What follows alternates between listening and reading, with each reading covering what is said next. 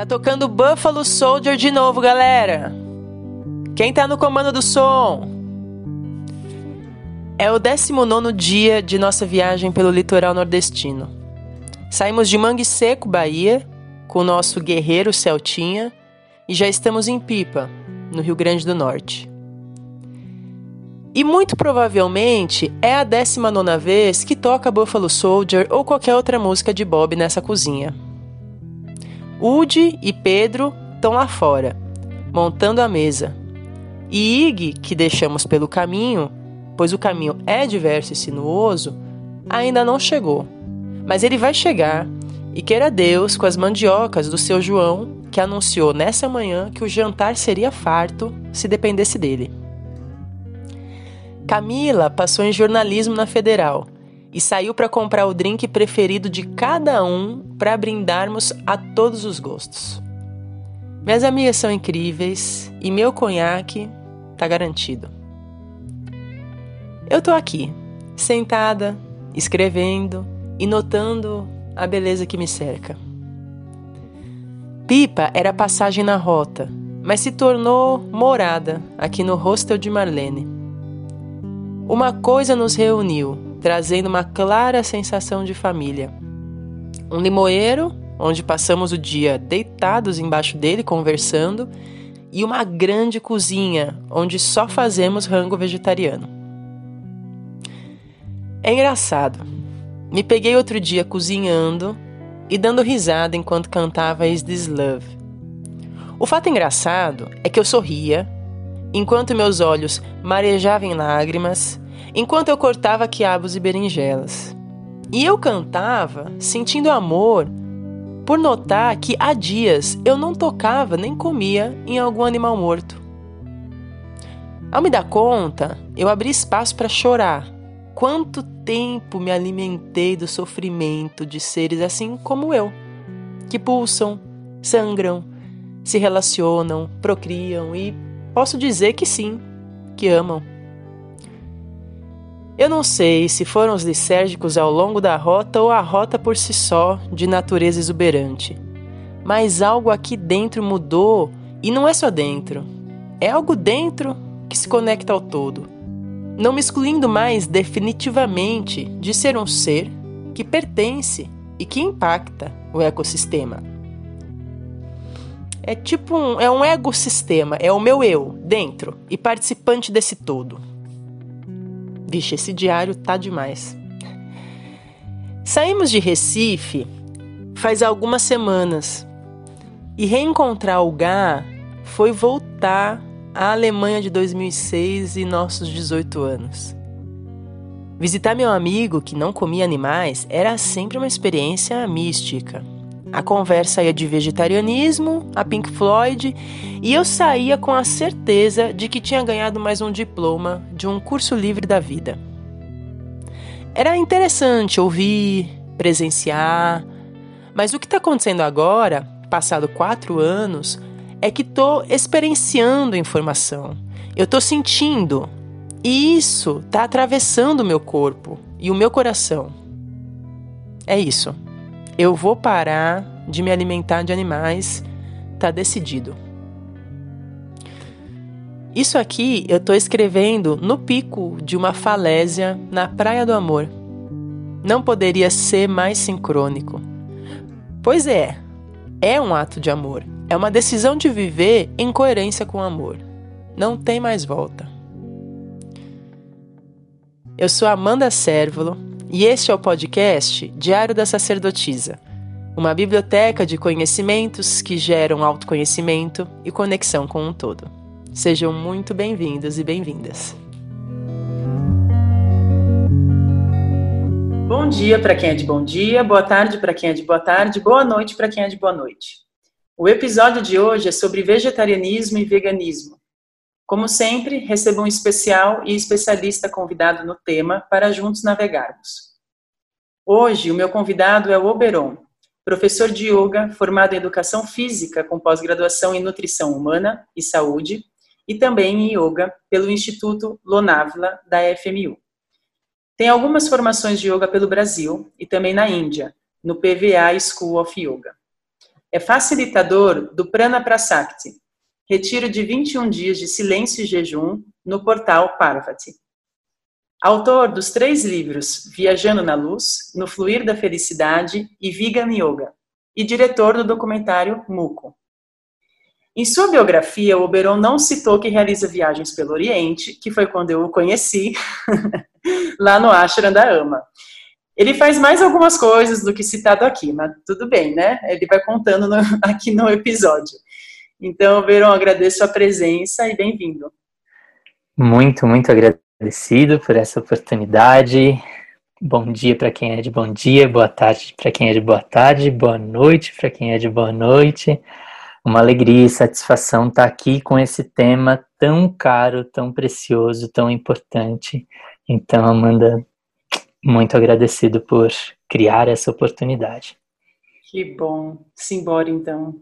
Vamos lá falar eu pensei da gente começar essa conversa sobre vegetarianismo e veganismo com você contando a sua história entrelaçada ao tema. Assim as pessoas já te conhecem e a gente abre as alas do tema do episódio. O que, você acha? Perfeito, acho ótimo. Bom, para ser sucinto, mas sem deixar nada de fora, os meus pais nasceram em São Paulo, capital, e foram criados lá. E em certa idade da vida viram que não a cidade não comportava os sonhos deles e o ideal de vida. E eles se mudaram em diferentes situações. Eles não se conheciam. Se mudaram para o sul de Minas e foi onde eles se conheceram. E nessa época eles estavam questionando tudo muita leitura e tudo mais e meu pai então é, esbarra no livro Autobiografia de um Yogi, do mestre Paramahansa Yogananda, um mestre hindu, que foi o, o ser humano que trouxe a primeira primeiro centro de yoga para o Ocidente. E ali, entre as, os ensinamentos dele, ele fala sobre o vegetarianismo, o porquê, a rinça, né, os, os princípios norteadores do yoga e tudo mais. Então, meu pai é, já entrou nessa história de ser vegetariano. É, minha mãe, na sequência, logo que eles, que eles começaram a namorar, ela também abraçou a história e só então eu cheguei ao mundo e depois meus irmãos e todo mundo. Então, é, crescemos num lar vegetariano. E, e bom, aí a nossa infância foi super simples, na roça, é, andando andando descalço, nadando no córrego, subindo em árvore, mas entre uma ida e vinda de um vizinho para o outro, a estradinha de terra era cercada por arame farpado. Isso significava que dos dois lados da estrada haviam pastos. E aqui, o sul de Minas, é a economia local é a pecuária leiteira. Pão de queijo, doce de leite, mussarela, é, queijo Minas e essas coisas todas. E, e aí então eu, é, ao longo da minha, da minha, é, do meu crescimento, né, da minha jornada saindo da infância indo para a juventude, eu me deparei com várias situações bem tristes da realidade dos animais. Então, quando com 17 anos, imagino, eu já trazia uma, entre aspas, uma militância de defesa dos animais. É, isso porque eu me sentia bem, bem preparado, uma vez que nós éramos os únicos vegetarianos aqui na área, e, claro, enfrentamos é, os tios, avós, a merendeira da escola, os professores, a nutricionista, todo mundo dizendo que a gente não ia crescer, que não ia acompanhar intelectualmente os colegas, Só para situar isso, eu estou falando de 30 anos atrás, então era uma outra época. Hoje todo mundo sabe o que é vegetarianismo, todo mundo, né, as pessoas têm super ideia, tem um monte de opção em todos os lugares, mas na época realmente era coisa de extraterrestre. Então, depois de viver o tempo todo se esquivando, e se esquivando é, é ter respostas né, para um monte de questionamentos. Isso pequenininho já tinha que ter resposta, porque a gente nunca foi proibido de comer carne, nunca. Mas a gente nunca teve interesse em comer carne, porque desde o início os meus pais falavam que aquele negocinho que estão comendo era a cocó. Aquele outro era a vaquinha. Então, assim, nunca foi escondida a realidade, ah, é criança, melhor não falar porque é muito violento e tal. Não, desde o início era na lata, assim, ó, isso acontece assim, assim, assim. Então, não era uma coisa que, ah, não vou comer porque meu pai não deixa. Não vou comer porque eu não vou comer a cocó. Ponto, né? Então, isso era muito, muito certo dentro da gente, muito é, sustentado. A gente passou por tudo isso, então acabamos tendo um, um assim, um arcabouço, é, um repertório muito grande de, de respostas para as coisas, né? Mesmo com 12 anos, vem um adulto e fala, mas e a proteína? Bom, eu tenho só 12 anos.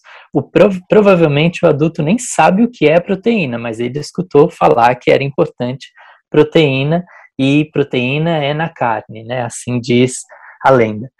E, e aí então eu, com 12 anos, já tinha que saber de onde eu tirava minha proteína. E assim foi. Então, com 17 anos, eu comecei a, a falar mais, né, a criar situações para estar tá falando em, em defesa dos animais, com com 18 anos, eh, a gente fez um projeto de entrar nas escolas e conversar, né, e pedir como atividade extracurricular é, ter esse momento de conversar sobre os animais e, e, e me deparar com todo tipo de reação também. Então vem vem de bastante tempo essa minha relação com com a defesa dos animais. Só que a minha visão era limitada ao aspecto do vegetarianismo ser o suficiente. Então foi só em 2005 quando eu assisti ao documentário da Nina Rosa é, intitulado A Carne é Fraca, é que eu me dei conta de que a dieta que eu que eu mantinha não era suficiente para defender os animais porque a gente tinha parado de comer ovos bem, bem cedo, assim, porque era tolerado o, os ovos, a gente não tinha o entendimento né, da, da questão dos ovos e, e exploração das galinhas. E quando nos demos conta disso, então paramos com os ovos, mas o leite nunca, nunca, nunca chegou né? Sempre foi tudo bem. E a gente acompanhou várias situações. Já tomei leite tirado da teta da vaca ali do lado do cara e eu não vi nada de errado naquilo. Uhum. Então, como eu não sabia é, o que acontece né, nos bastidores, no depois daquele momento, então para mim era tudo bem. E no documentário A Carne é Fraca, ela, ela denuncia, né, que o que acontece. Depois a gente pode né, entrar no que acontece. Mas aí eu me dei conta da incoerência que era eu levantar uma bandeira de defender os animais e continuar consumindo o que explora os mesmos. Então foi aí que eu me tornei vegano em 2005. Eu estou pensando aqui é, nessa questão dos termos, porque pode ter muito ouvinte que não sabe diferenciar alguns dos termos. Então, eu vou falar agora, eu vou fazer só uma introdução sobre os termos que a gente vai usar para a gente começar a aprofundar. Então, eu decidi nesse episódio abordar os dois temas juntos, de vegetarianismo e veganismo, pois há os curiosos sobre um e não sobre o outro, a dúvida do que é um, do que é outro. Então, vamos né, decidir ampliar. E eu vou trazer então as principais nomenclaturas dessa vida, a qual exclui os animais da nossa cultura de consumo. Então tem o vegetarianismo estrito, que é quando não se ingere nada de origem animal, ou seja, não se alimenta de nenhuma carne, nem ovo, nem lácteos.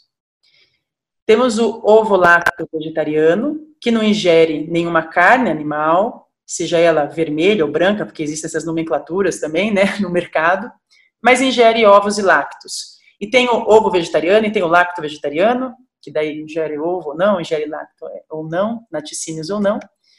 E o veganismo, o vegano, que não se alimenta de nada de origem animal, ou seja, é um vegetariano estrito, mas também não consome nada que seja testado em animais ou que possua alguma matéria-prima animal, como remédio, sabonete, maquiagem, vestimentos, cosméticos e está muito está mais associada a uma filosofia de vida e uma posição política num todo como ser vegano não está só relacionado com alimentação, mas sim com um estilo de vida que procura evitar a exploração de animais para a fabricação de produtos, nessa né? industrialização da vida animal, sejam eles alimentícios ou não.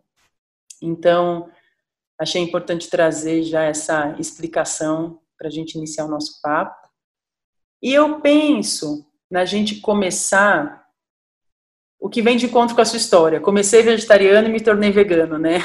Então eu penso da gente começar falando da alimentação, ou seja, do vegetarianismo, e depois e durante a gente vai ampliando a discussão para a filosofia vegana. Então, quando me questionam o motivo de eu ser vegetariana, eu sempre separo na minha mente, Oberon, é, quatro importantes pontos de discussão que vão do micro pessoal para o macro planetário, que é basicamente meio ambiente, saúde, o social, político social e o espiritual. E, e eu sempre penso, pô, gostaria eu de ter algo para enviar para a pessoa, ler ou ouvir, né, que resumisse a importância do vegetarianismo e do veganismo de acordo com todos esses pontos. E eu vejo que esse episódio ele pode ser esse guia prático e profundo de razões para fazer essa transição cultural de consumo e de estilo mesmo de vida, né? Então a minha ideia é que eu vá trazendo ponto a ponto e aí a gente vai conversando e destrinchando. Se você tiver claro de acordo com esses pontos, que é meio ambiente, saúde, corpo, social, político e espiritual. O que, que você acha? Excelente. Estou de acordo. Então vamos começar pelo macro? Vamos falar pelo impacto do Bora. ambiente, na terra, nas águas? Ótimo, vamos. Bom, é...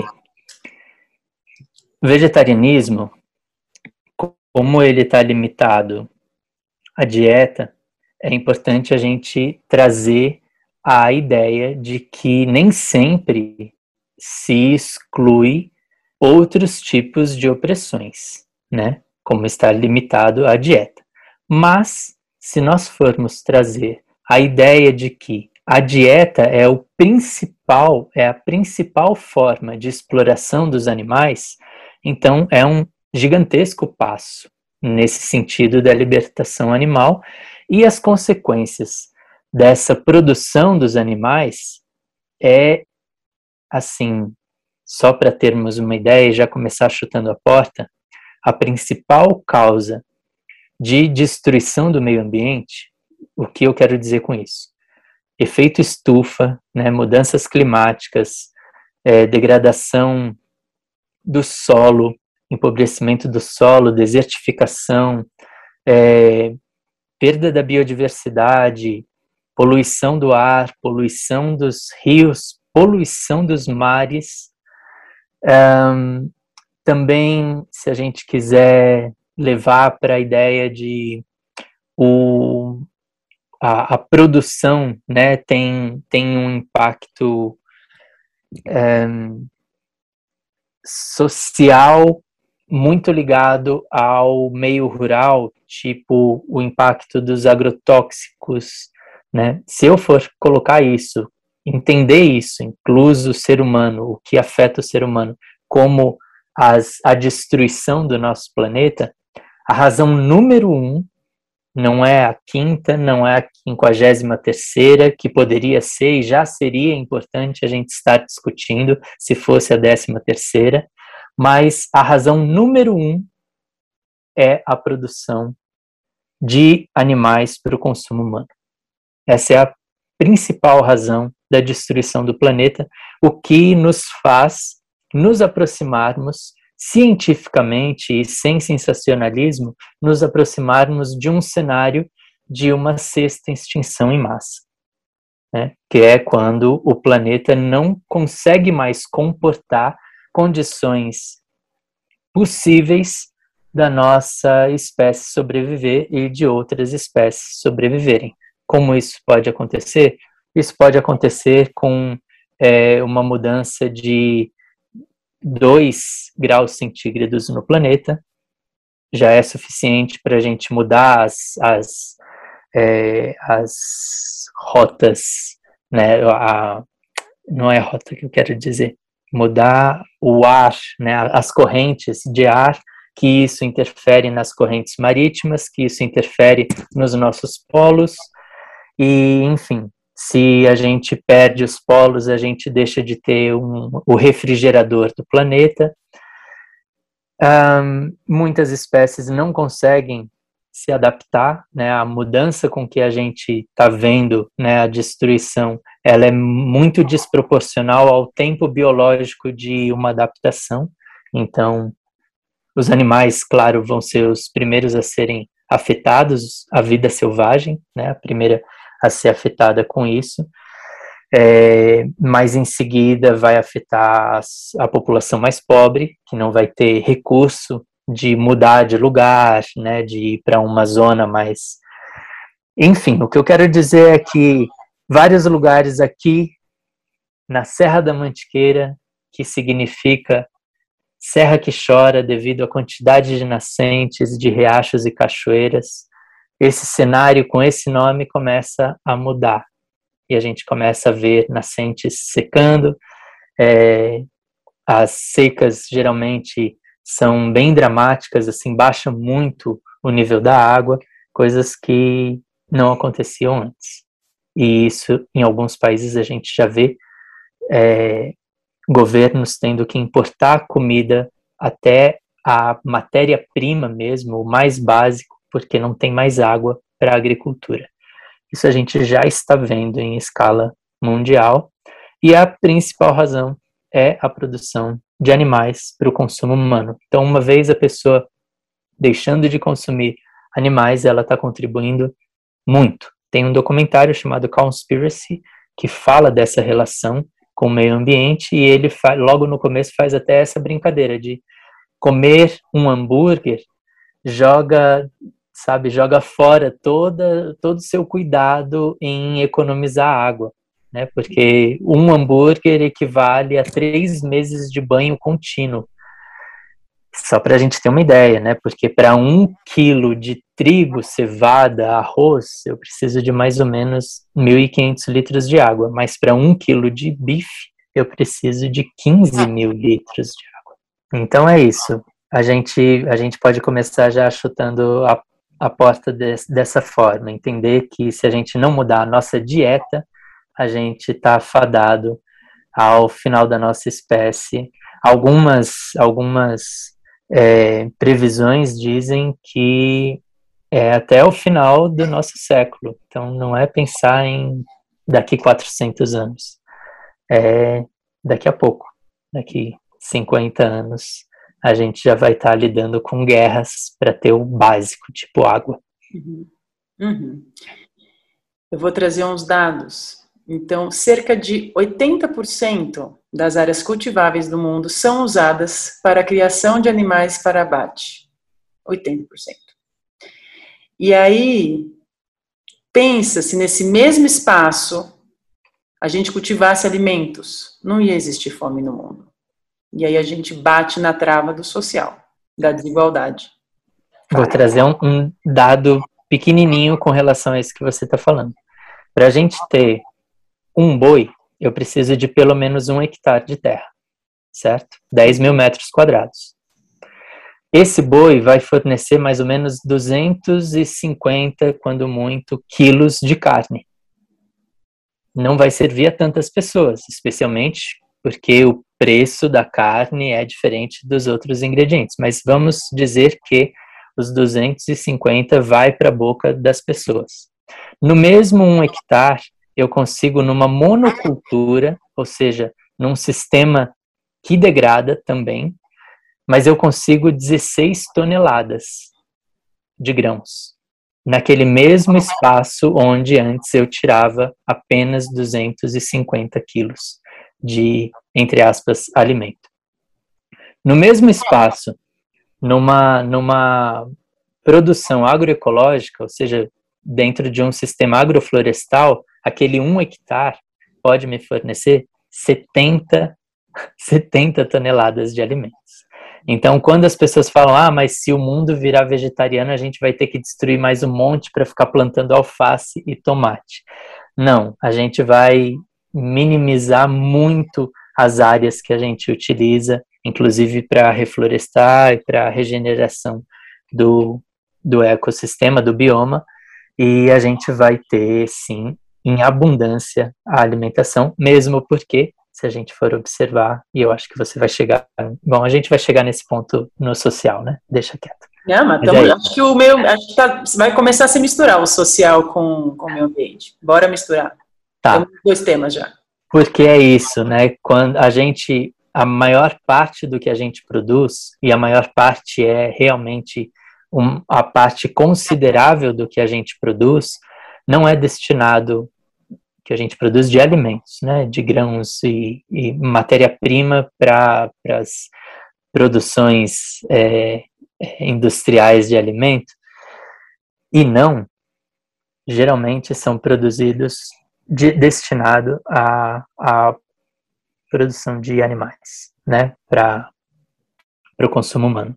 Então, assim, se eu for pensar na soja, porque muita gente antes falava assim, ah, então, a soja destrói a Amazônia. A soja destrói o Cerrado. A soja está destruindo o Pantanal. É, e os vegetarianos são os comedores de soja. Então vocês falam aí que a, a cultura da carne destrói o meio ambiente, mas são vocês os comedores de soja. E na verdade isso é uma baita de uma falácia, né? Porque 95% da soja brasileira ela é exportada né, em grande parte para os porcos da China, mas também para o gado leiteiro europeu. É, 85% da produção do milho é também destinada à ração animal, lembrando que uma parte não não exportada é para produção de frango, ovos e, e também para produção intensiva de laticínios. Então, são as vacas que não são, não são criadas em pasto, né, que seria a produção extensiva. Então, na produção intensiva, elas dependem de ração, de alimento é, oferecido a elas. E aí, então, em grande parte, esses alimentos vêm das monoculturas soja e milho, é, aveia também, mas essencialmente soja e milho. Eu estou querendo dizer com tudo isso é que a gente tem 830 milhões de pessoas no planeta passando fome. Não estou falando nem de insegurança alimentar, porque aí a gente viraria bilhões. Mas, assim, pessoas passando fome, que têm subnutrição, ou crianças que não chegam aos 5 anos de idade, por conta da, da falta de, de alimento, e a gente tem alimentos altamente nutritivos, como é o caso da soja, sendo totalmente ou quase totalmente destinado à produção de insumos para os animais que vão ser abatidos, vão virar é, alimento de uma classe da sociedade que é muito distante dessa classe que passa fome. Então, usa-se hectares e hectares de terra, de, de áreas, inclusive verdes, terras indígenas, e, e mais um monte de, de crimes, né?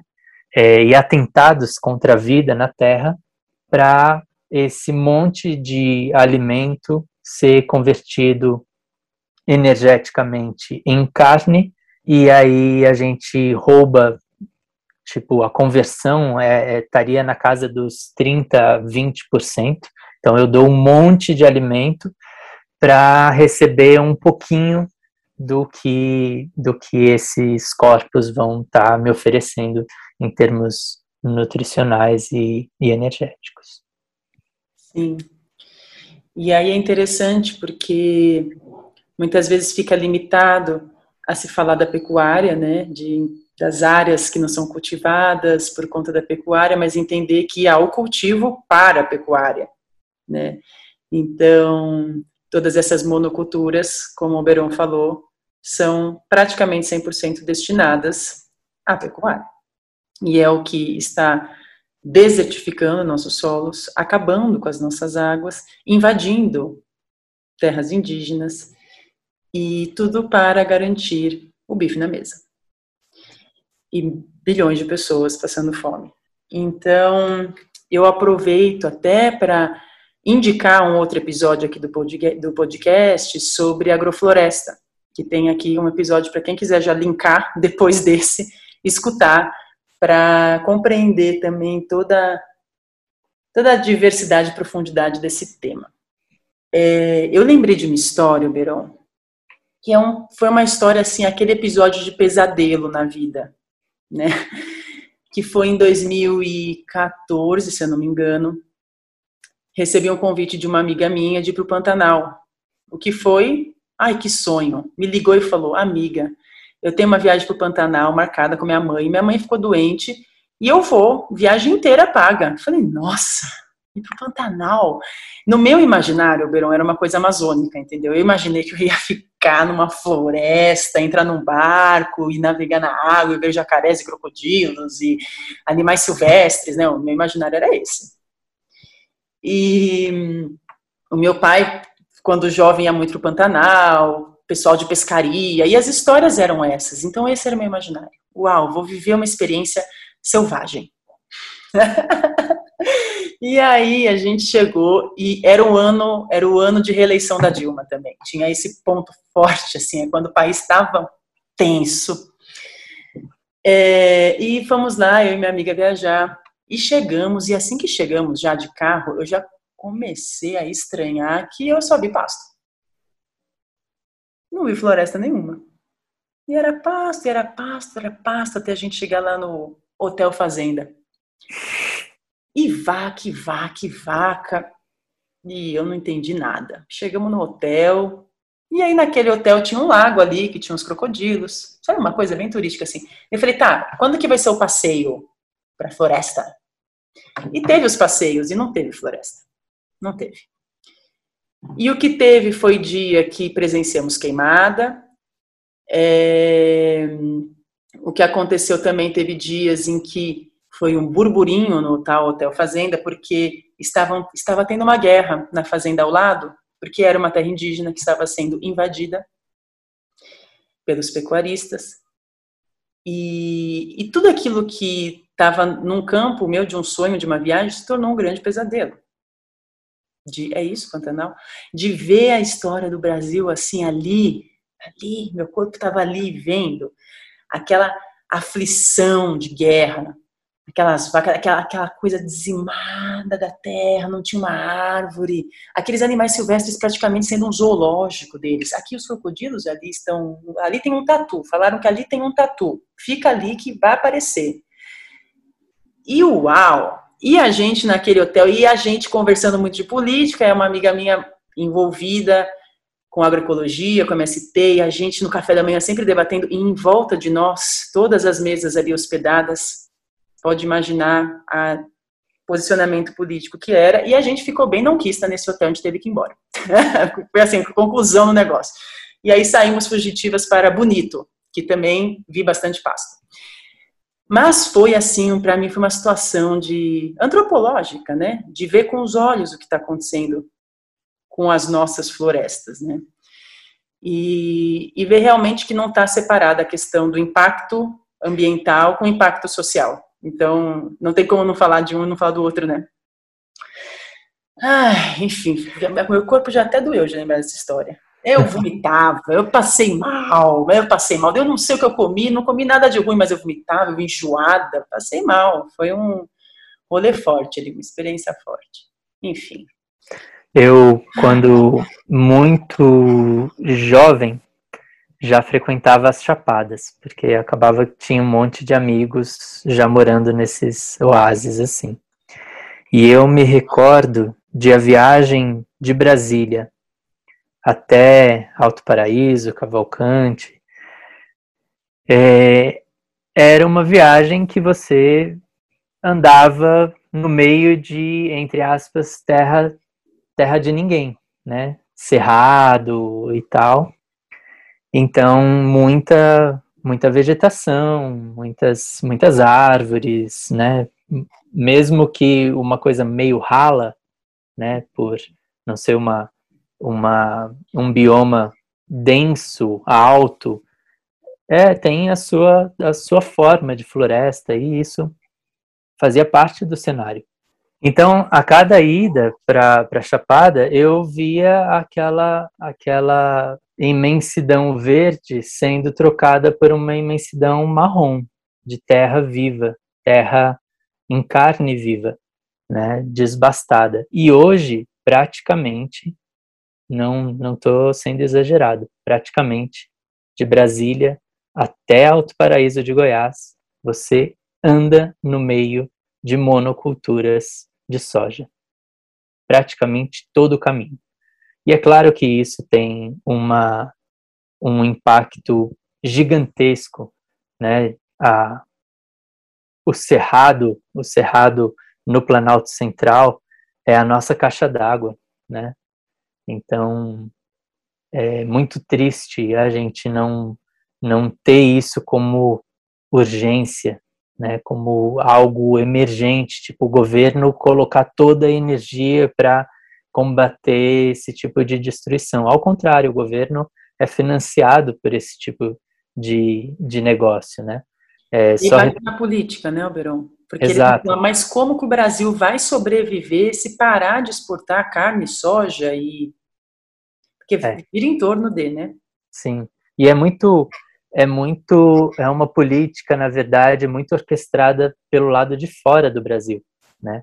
Esses grandes empresários, né, que têm essa ideia de vender a ideia do agro é pop, o agro é, é tudo, é, é, de fazer a cabeça do produtor rural de que aqueles lá, o do agronegócio, estão representando o produtor rural, o que não é verdade. Uhum. Eles representam os, os grandes empresários, os bancos, né? Eles representam a máfia brasileira.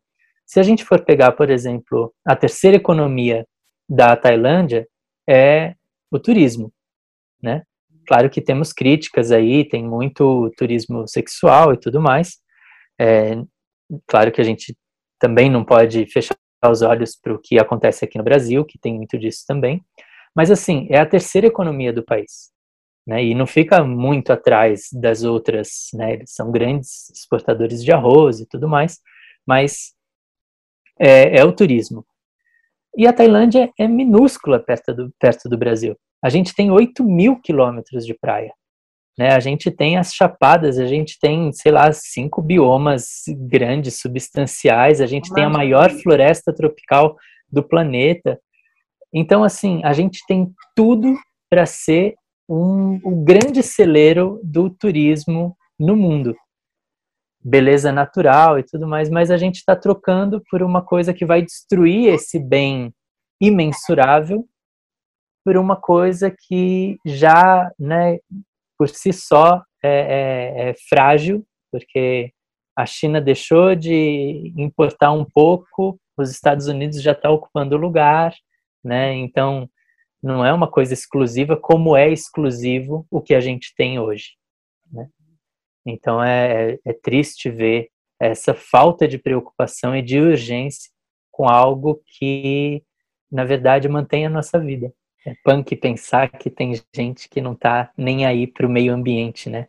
É uma, é uma, puxa vida, é uma falta de, de noção de realidade tão grande, né? Porque ela é tão dependente do meio ambiente. Isso, da dependência. É, ela tá num lugar tão, tão de rei, de uma prepotência de achar que a gente vai sobreviver a tudo e a todos. Isso. Não é à toa que os bilionários estão investindo nos planetas, sei lá onde que eles estão investindo, para fora da Uhum. Terra, né? Uhum. A gente vai terminar de destruir aqui, a gente vai pegar um foguete, e é isso mesmo, que é o nosso futuro. Uou! E é louco, porque assim, a pessoa tá lá no 23º andar, no seu apartamento e tal, e ela escuta essas coisas, né, do que está acontecendo na zona rural, ela, ufa, esse assunto é para caipira. Eu sou urbanoide e continuo abrindo a torneira e a água sai ali, né? É. A água sai. Então ela acha que é uma viagem. Como assim escassez de água? Para mim continua tudo normal. E de fato, para essa pessoa que vive no 23º andar e que está totalmente alienada com o que está acontecendo no planeta, ela é provavelmente uma porção da sociedade muito privilegiada, porque para ela não sentir racionamento de água, o que acontece nas periferias, Uhum. né? é porque ela realmente vive numa bolha econômica que permite ela é, não se dar não se dar é, o espaço à reflexão de pensar que sim, ela depende da natureza, ela depende do mato, ela depende, ela é dependente, porque se continuar dessa forma, em algum momento não vai ter a água que ela O prédio não vai dar água. não, não vai Não. dar. Não vai dar. O prédio não, não, vai, não, vai, não vai dar comida. Mesmo pagando caro ali o seu condomínio, não vai rolar. Não vai rolar. É. Mas aí, então, como eu não estou ligado a este meio ambiente, não me vejo parte dele,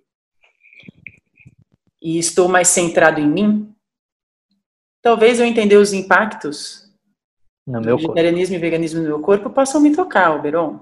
Pode, falar pode disso? ser, sim. Vamos começar de novo chutando a porta? É Vamos. assim, ó.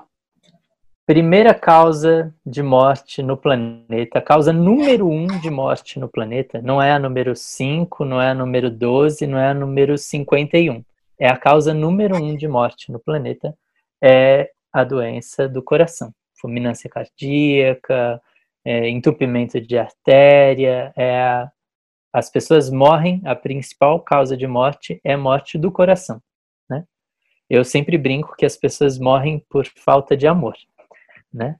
Morre do coração, porque se tivesse amor e entendesse as outras vidas, elas não iam morrer do coração, né? Mas morrem do coração por conta, principalmente, de uma coisinha chamada colesterol, é, de uma de uma gordura que vai se acumulando ali e de repente chega um momento que o coração não sustenta mais, não dá conta. Mas se a gente for falar tem outras causas, pode, podem ter outras causas, mas a principal causa das doenças do coração é o consumo de produtos de origem animal. Ah, tudo bem, mas eu faço esporte, eu como pouco, pouca carne e tal, e a gente vai desenvolvendo desculpas e tudo mais. Mas o que eu quero trazer, a, a relevância desse tema, é nesse nível que eu vou mostrar para vocês que eu vou falar para vocês. As 15 principais causas de morte no mundo, as 15, tá? As 15 principais causas de morte, todas elas, com exceção da número 5, estão relacionadas a uma dieta com base em produtos de origem animal. Das 15, das 15 principais causas de morte, primeira, segunda, terceira, quarta, a sexta, a sétima, a oitava e assim por diante, todas essas estão relacionadas ao consumo de proteína, ao consumo de produtos de origem animal. Então, assim, a gente não está falando de uma coisa, ah, então pode ser que aconteça. Não. Está diretamente relacionado às principais causas de morte no planeta. A número 5 são acidentes. Uhum. É a única que não está não tá dentro. Mas as outras todas relacionadas ao. Porque 70% das doenças modernas estão relacionadas ao consumo de produtos de origem animal. Então, uhum. não é pouca coisa o que a gente está falando. Se a gente for pegar, por exemplo, uma coisa que hoje a gente considera comum para pessoas em idade avançada, osteoporose, por exemplo. Né? Vou contar rapidamente a da osteoporose. Aonde Mas que... osteoporose não é o leite que ajuda? É. Então, assim, as pessoas falam, é, ah, osteoporose por conta é hereditário? Não. Não. É por hábito mesmo, que a gente vai perdendo massa óssea. A gente vai perdendo né, a, a força dos nossos ossos por conta disso. Por conta de um efeito químico que acontece no nosso corpo. Ah, que efeito é esse? Bom, é o efeito do sequestro do cálcio do nosso organismo. Nosso, quando sequestrado, é sequestrado dos nossos ossos. Então a gente vai perdendo aquela aquela massa óssea dos nossos ossos. Hum, e aí, quem que rouba? O que, que acontece para roubarem o nosso cálcio? Bom, acontece um fenômeno no nosso corpo que é ao ingerir laticínios, a gente coloca o nosso corpo num, numa condição de inflamação generalizada. Por isso, a maior parte das alergias, por isso as doenças respiratórias estão diretamente relacionadas ao consumo do leite e derivados, é que o nosso corpo fica inflamado. Essa inflamação faz com que o pH do nosso corpo torne-se mais ácido. Quando o nosso pH está mais ácido, faz com que o corpo se, é, fique numa condição mais suscetível ao desenvolvimento de doenças, de desenvolvimento de organismos estranhos no nosso corpo. Então, o nosso corpo entende que isso é urgente de ser resolvido. E como é que eu resolvo isso urgentemente? Eu regulo o pH do meu corpo com fosfato. Só que o fosfato no nosso corpo está coladinho no cálcio. Então, o nosso corpo vai lá, sequestra o fosfato no nosso osso, só que vem junto o cálcio. Aí o cálcio ele dispensa na urina e usa o fosfato para regular a, o pH, a acidez do nosso corpo e assim manter o nosso corpo sadio e protegido. Então, se eu faço isso a minha vida toda, é claro que quando eu chegar aos 60, 60 e poucos, 70 anos, eu vou começar a apontar esses, essa falta né, de, de é, substância mesmo, né, de concreto nos, meu, nos meus ossos. Esse é só um exemplo, tá? A gente poderia mergulhar aqui na causa, nas, nos diferentes cânceres que têm matado as pessoas, ou talvez até a gente pode explorar um pouco a maior epidemia que existe da saúde, que é o diabetes, que hoje em dia as pessoas até consideram normal da velhice. Né? Tipo, vai chegando uma idade, a pressão alta e o diabetes fazem parte. O documentário é assim. What the Health, eu acho que ele fala especificamente sobre diabetes, não fala? Ele fala bastante. Fala, fala, fala bastante. É, é.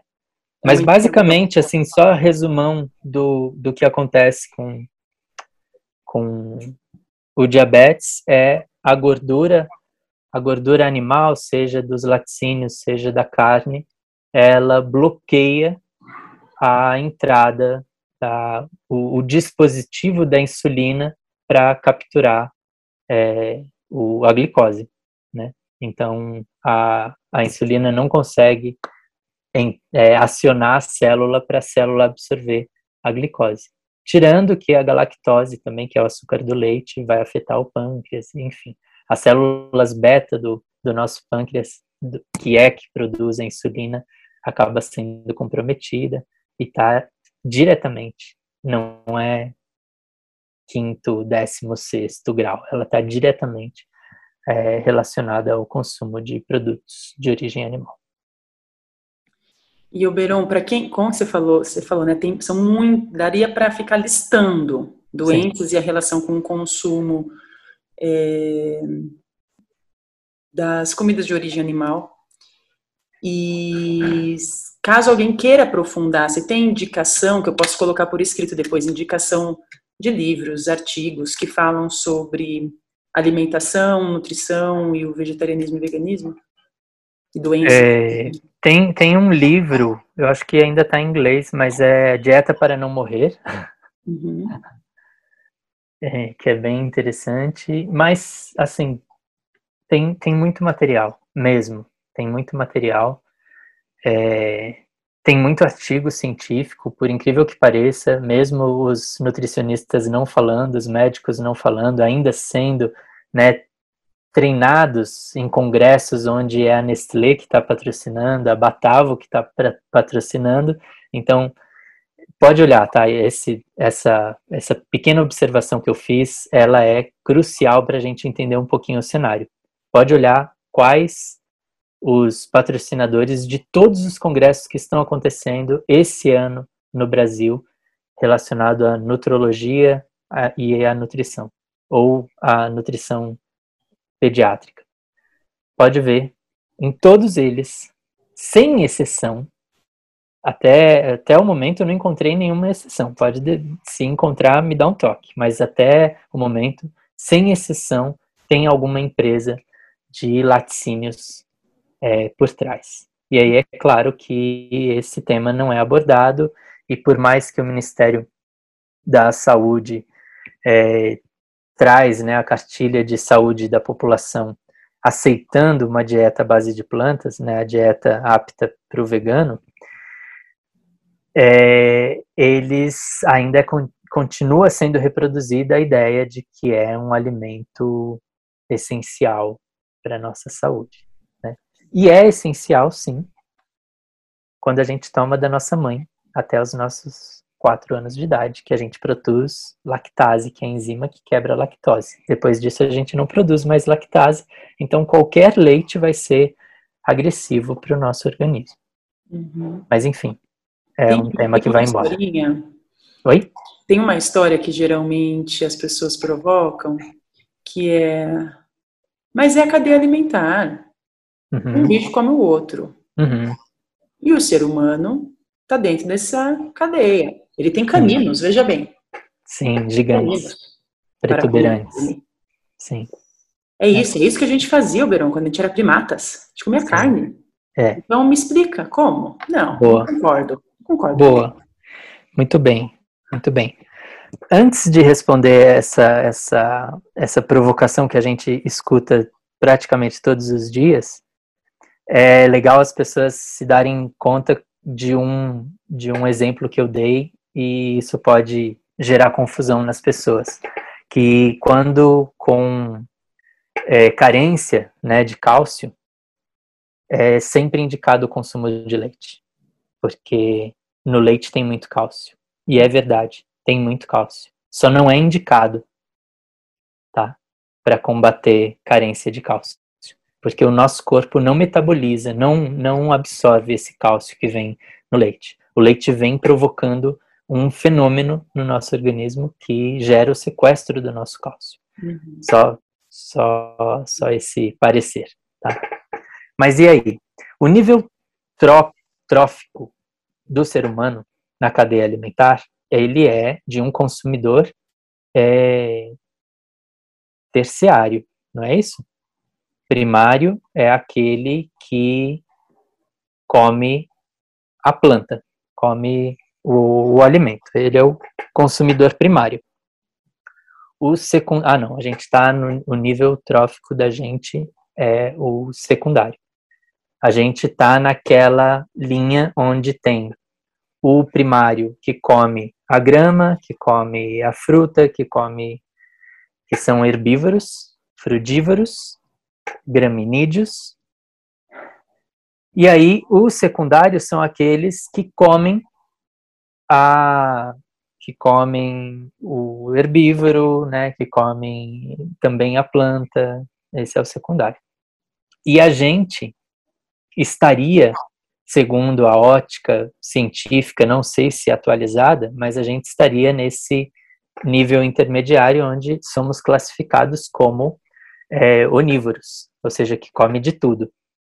Mas depois da gente tem o, o, o terciário, que é o topo da cadeia alimentar. O que, que significa topo da cadeia alimentar? São aqueles animais que não têm predadores para eles. Uhum. Certo? Então, se você for jogado numa savana cheia de hiena, cheia de chacal, cheia de leopardo, de guepardo, de, on, de, de leoas, é... você vai morrer. Você vai morrer. Você vai ser comido. Isso significa que você não é o topo da cadeia alimentar. Exato. Se você soltar um, um guepardo na, na savana, nenhum leão vai comer o guepardo. Ele não tem um predador dele. Uhum. Né? Mesmo ele sendo mais fraco que o leão, ele não é presa de um leão. Então, assim, o topo da cadeia alimentar estão aqueles que não têm predadores. É o falcão, é a águia, é o leão, é o tigre, é a onça pintada. Eles são o topo da cadeia alimentar. E a gente metido achando que a gente está com essa bola toda, mas a gente é um mero comedor que hoje a gente talvez tenha evoluído para o patamar dos urubus, né? Que embora o urubu seja topo da cadeia alimentar e a gente não, a gente come restos mortais de animais. A gente não tem a capacidade de caçar. Então a gente come o animal já morto. Em especial, hoje, na condição de mercado que existe, nós comemos é, músculos em processo de degenerescência, ou seja, em estado de putrefação. Isso então, para mim é algo que é uma coisa horrorosa, que eu penso, gente, não é que a gente foi ali, eu vim aqui agora e eu matei essa vaca, eu me alimentei da carne dela fresca como uma carnívora. A uh -huh. gente é carniceiro. A gente está comendo uma carne que não sei de quando foi que esse animal foi morto, há quanto tempo essa carne está aqui apodrecendo. Sim. E sim. se não está apodrecendo é porque está com química o suficiente para não parecer podre. Sim. E é isso que você está se alimentando. Você não está carnívoro comendo um animal porque eu estou no topo dessa pirâmide, sou carnívoro. Não, carniceiro. Sim. Né? sim. E, e aí, podre e cheio de química. É, com nitrito, nitrato, para ficar com aquele vermelho parecendo fresco. Sim. Da sua definição do veganismo, eu queria só trazer um, um, outro olhar, rapidinho, já que a gente entrou nesse ponto, Sim. que o veganismo é uma postura política que é, se, se, se opõe a todo tipo de opressão. Uhum. Tá?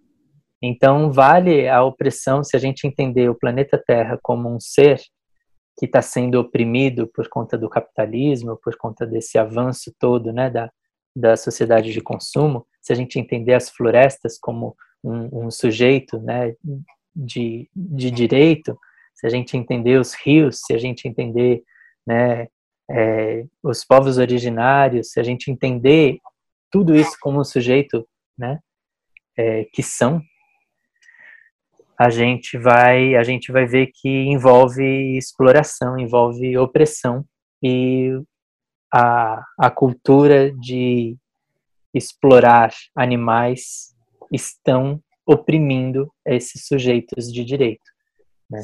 Uma tribo, eu posso falar do, do direito dos povos indígenas que já está na Constituição e tudo mais, mas o, a, a proteção da cultura embora esteja também na, na Constituição, é, torna-se um elemento tão subjetivo que as pessoas ainda usam o discurso de que os indígenas querem é ter dinheiro e a gente fica com leis tentando privar eles de ter uma vida de luxo e tudo mais, o que não é verdade. Sim, obrigada pela colocação e vamos, e vamos entrar nisso.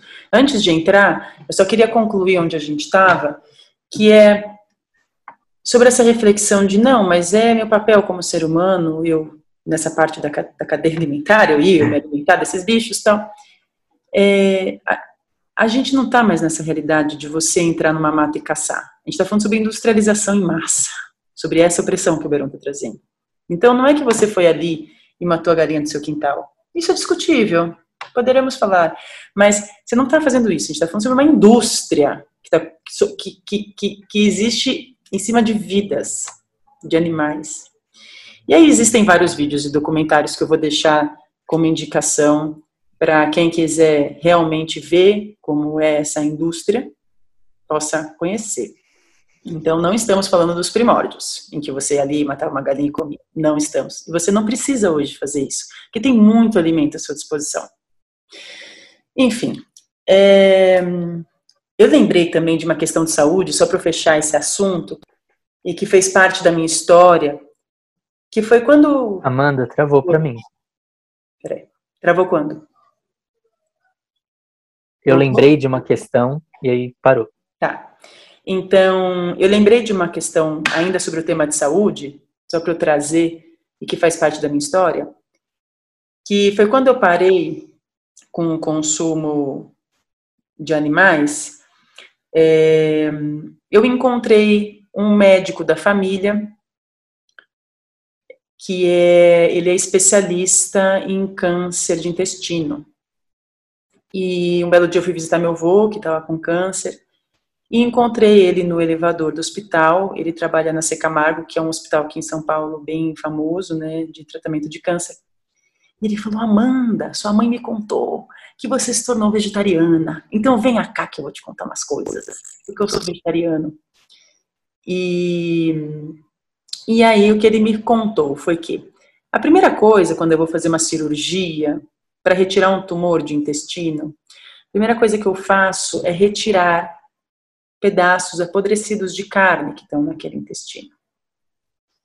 Primeiro eu retiro isso, para depois fazer uma cirurgia. Ou seja, o corpo humano não digere a carne. Travou para mim, falar. Amanda. Oi. Você tá parada, tá? Voltou? Voltou. É, você estava falando que a primeira coisa que faz é tirar pedaços de cá. Então a primeira coisa que ele faz é tirar pedaços de carnes podres que estão no intestino, para depois tirar o tumor e mexer naquele intestino. Ou seja, ficam esses pedaços de seres apodrecendo dentro de nós, porque o nosso sistema não tem essa capacidade de digestão. E eu lembro que na época, para mim, aquilo foi indigesto, literalmente, de pensar de quanto tempo, meses, anos, que eu poderia ficar com pedaços de seres que foram vivos dentro de mim apodrecendo. E que me levou a uma reflexão que já tinha me levado ao vegetarianismo, mas que é isso, a gente vai aprofundando durante os anos, né? Que vão caindo fichas, que são muitas para cair. De para além da saúde, esse campo do espírito, desse campo energético, desse campo sutil de vida, dessa alimentação pelo sofrimento de uma vida. Então, meu convite é que a gente entre nesse nosso último tópico, para a gente encerrar, que a gente entre nesse aspecto e que você já traga com força também, que você já trouxe um pouco a visão completa, que é o veganismo. Ok. É, quando a gente falava né, do aspecto social, que você mencionou o, o, a sua estada no hotel e, e como é né, forte essa relação do, do meio das, dos, dos grandes pecuaristas e latifundiários e tal, né, que é que tem essa relação de guerra mesmo, né? Você falou da fazenda vizinha estava em guerra com os povos indígenas, que há mortes há muito tempo, né? Quando sai na televisão o estupro de uma indígena de 12 anos e tal, tem uma repercussão muito pequena para o que deveria ter, né? Mas assim, há muito que não é noticiado, né? Ali está sendo um problema que a grande mídia quer combater um, um, um presidente que quer tolir, quer censurar. Então, ela está usando as ferramentas dela para combater esse presidente. Então, ele liberou, entre aspas, o, a mineração. Então, vamos atacar nesse ponto. Mas o patrocinador número um da grande mídia é o agronegócio, que é muito mais corrosivo, muito mais danoso, muito mais destruidor do que a mineração em si, né?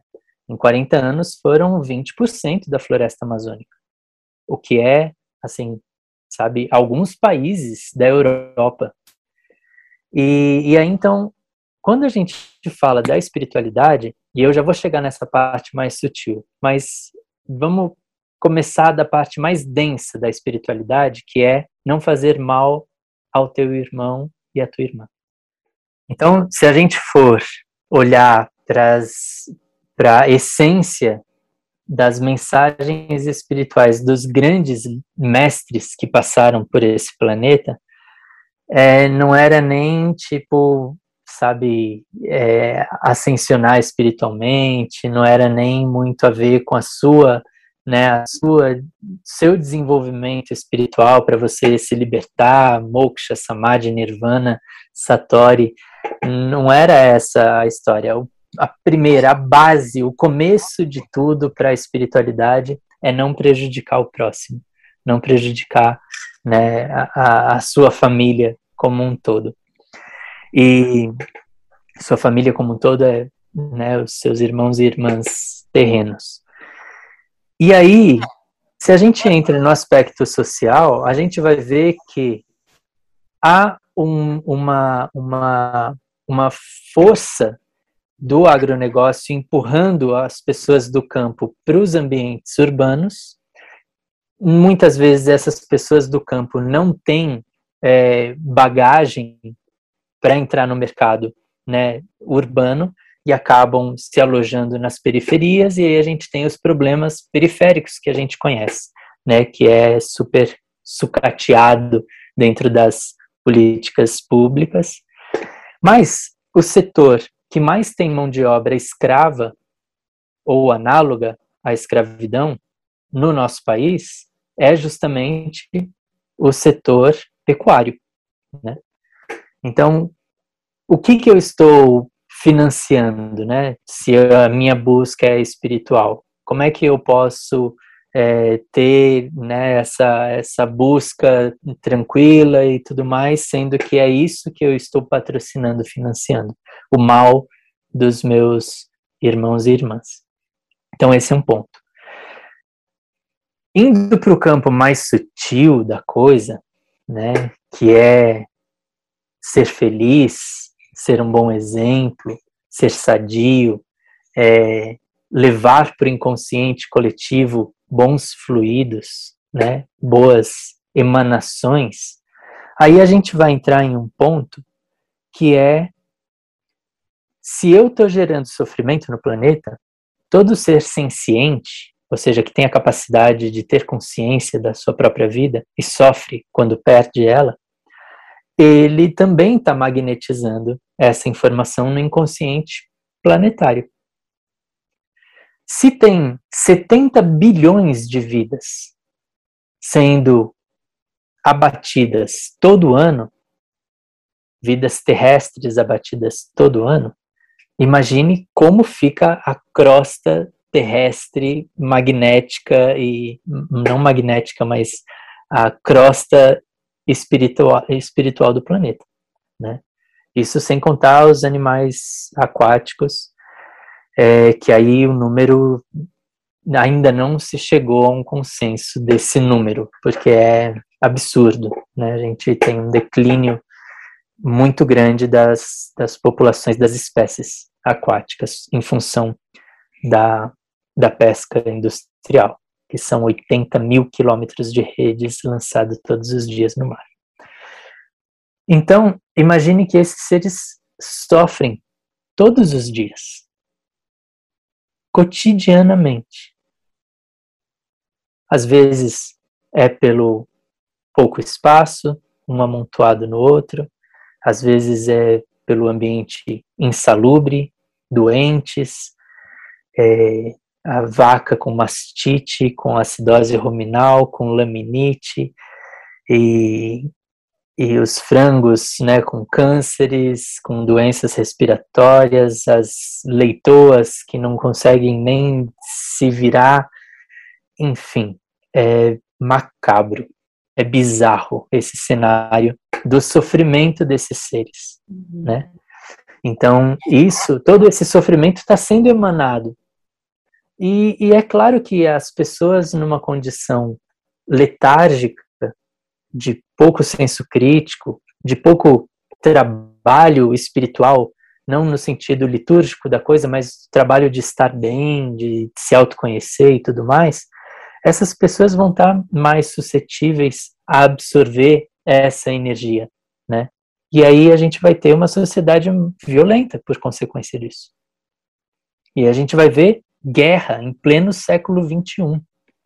Não só a guerra da Ucrânia com a Rússia. A gente hoje tem no mundo vários conflitos armados que não são televisionados porque está no continente africano, porque está fora do eixo é, de importância né, do hemisfério norte.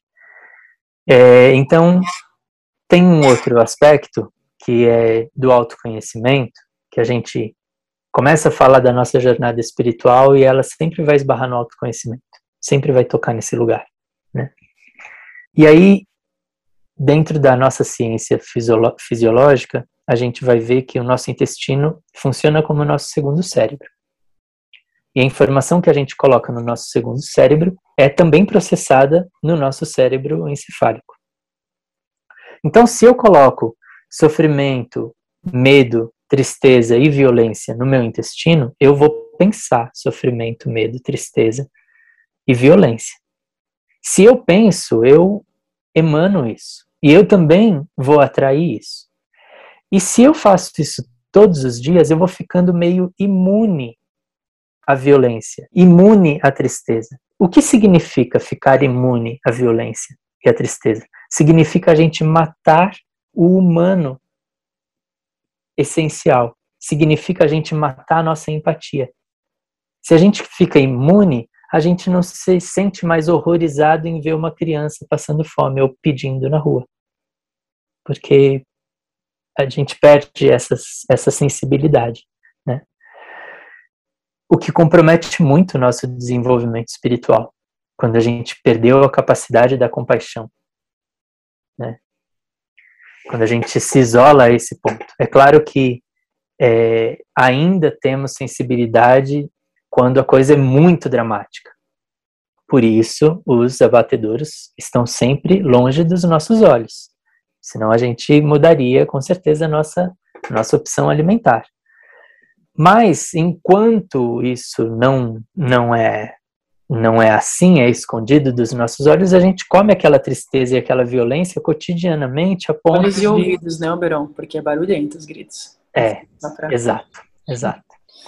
Então, se a gente consome isso cotidianamente, a gente vai ficando menos sensível a isso. A violência já não impacta tanto mais, porque a gente consome ela todos os dias. A tristeza não, não nos comove tanto mais, porque a gente consome ela todos os dias. Tirando isso, a, a, a química do corpo, que gera felicidade, claro que a felicidade, essa parte subjetiva, ela envolve muitos, muitos outros aspectos, mas a química do nosso corpo também produz essa felicidade. Talvez os outros aspectos façam com que a química do nosso corpo produza esses aspectos. É, façam com que eu produza essa química que me deixa feliz, né? E um dos componentes é a serotonina. E 95% da serotonina do nosso corpo é produzida no nosso intestino. Então, no lugar que a gente produz a maior parte da nossa felicidade química é o lugar onde a gente deposita a tristeza, a agonia, a angústia de seres sencientes.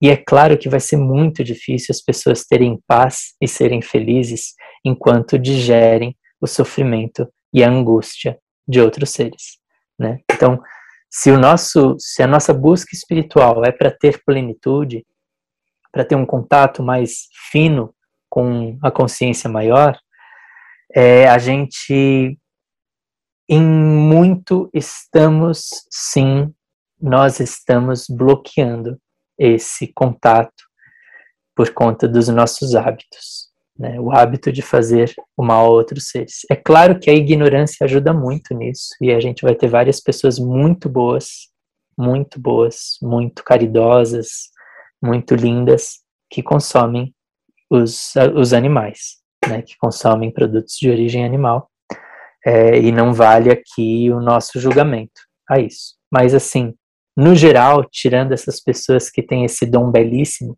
de fazer o bem, nós somos sim afetados, né? E muitas vezes é, desvia o nosso caminho por conta desse hábito tão corriqueiro e tão é, banalizado, né? Tão banal mesmo que as pessoas colocam de você consumir algo que vem do sofrimento, da agonia, do medo, da tristeza de um outro ser e ser encarado como normal, né?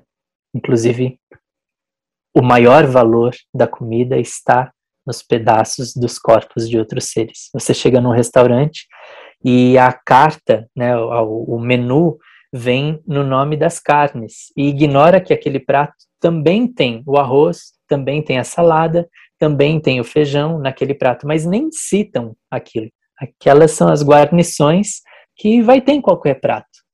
Mas o importante do prato não é o arroz, não é a salada, é o pedaço da carne. Então, na nossa busca espiritual, se a gente for entender dessa forma, que a gente precisa de autoconhecimento, uma das coisas para a gente diminuir o conflito dentro da gente, para a gente ter calma e conseguir desenvolver o discernimento que permite a autoobservação de uma forma lúcida, essa essa essa forma de você descortinar isso, para você se sensibilizar, é justamente não ser é, incoerente com os seus valores. Então, eu acredito que eu quero um planeta de paz, eu quero a paz entre as nações, eu quero que todos os seres sejam felizes, eu quero que eu quero um monte de coisa linda. Se a minha atitude ela é incompatível com aquilo que eu acredito, eu estou gerando uma incoerência dentro de mim que é conflitante, que gera um barulho e uma bagunça que não me permite ter essa clareza, essa essa facilidade, né, de me auto-observar, de me autoconhecer. Então tem sim uma relação íntima com o nosso progresso espiritual. E o quanto isso pode gerar uma raiva inconsciente de si mesmo, né, Alverão? Por essa incoerência de valores, que a pessoa nem se dá conta. Que ela tem esses valores, mas que na ação ela não está agindo de acordo com, por não ter noção, entendimento Sim.